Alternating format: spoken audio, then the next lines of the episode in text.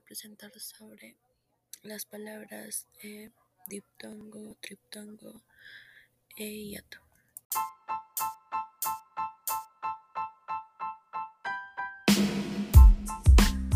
Comenzamos con las palabras diptongo.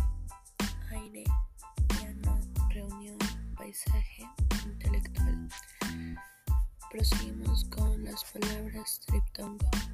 Estudiéis, efectuáis, contagiéis, actuáis y hueco.